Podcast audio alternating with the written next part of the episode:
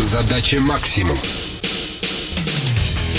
Моя задача максимум, имею в виду то, что довольно-таки тяжело идет кризис в стране, создать бизнес, на который не влияют кризисы. Александр Атанов учился в кораблестроительном институте. В 90-х, не окончив его, ушел в бизнес. Далее была учеба в открытой школе бизнеса. В настоящее время бизнес-консультант. Как этот кризис ударит или уже ударил по бизнесу? Кто выживет? Тот, кто понимал, что будет кризисная ситуация, кто осознавал, что этот кризис не такой, как все. Всем известно, что кризисы не повторяются. Тот, кто предвидел, что довольно-таки затяжная ситуация. Я думаю, очень много бизнесов, если не пострадают глобально, не перестанут существовать, то будут диверсифицированы. В противном случае не преодолеть будет этот кризис. А чем он отличается от предшествующих? Прежде всего продолжительность. Если вспомним там предыдущие вещи, они были краткосрочные, какое-то падение, дефолт и возврат на прежние уровни, он довольно-таки быстрый был. Сейчас все находятся в ожидании уже пару лет, вот-вот пройдем дно, но дна, походу, еще даже не видно. Потом непростая экономическая ситуация международная, поэтому это все будет влиять. Мировой кризис влияет на наш. События последних дней, они будут тоже сказываться очень сильно. Так либо иначе придется всем меняться. Искать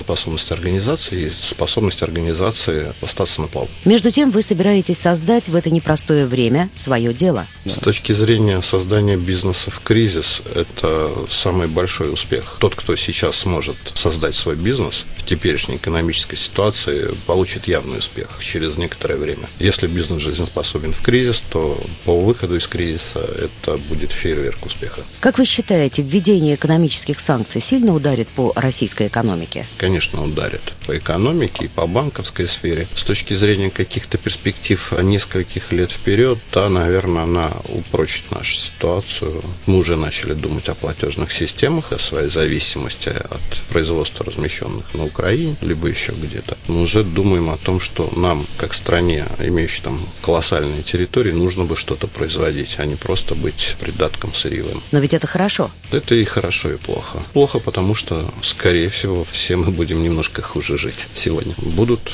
не очень хорошие показатели в экономике. Скорее всего, ряд компаний будет испытывать колоссальные трудности. Мы уже видим, как идут сокращения на предприятиях, рост безработицы, людей, которые готовы работать на тех должностях, которые они даже вчера еще не рассматривали. Между пониманием и конкретными действиями в наших реалиях порой целая пропасть. Что-то будет делаться. Какие-то глобальные проекты, наверное, они будут запущены, которые контролируют первые лица государства. Все остальное, наверное, будет в контексте разговоров и свободного плавания. А дальше, если бизнес определит, что это нужно делать, и это выгодно, тогда будет. Если бизнес поймет, что это невыгодное мероприятие, тогда делаться ничего не будет. Вопрос же упирается в простые понятные выгоды. И с точки зрения государства оно должно создавать условия, когда бизнесу выгодно. Выгодно производить продукты сельского хозяйства и рождать какие-то платежные новые системы, к которым мы уже привыкли, и прочие продукты. Александр Атанов, выпускник открытой школы бизнеса. Информацию об обучении в который можно получить по телефону 325 9401 и на сайте obs.ru. С вами была Наталья Костицына.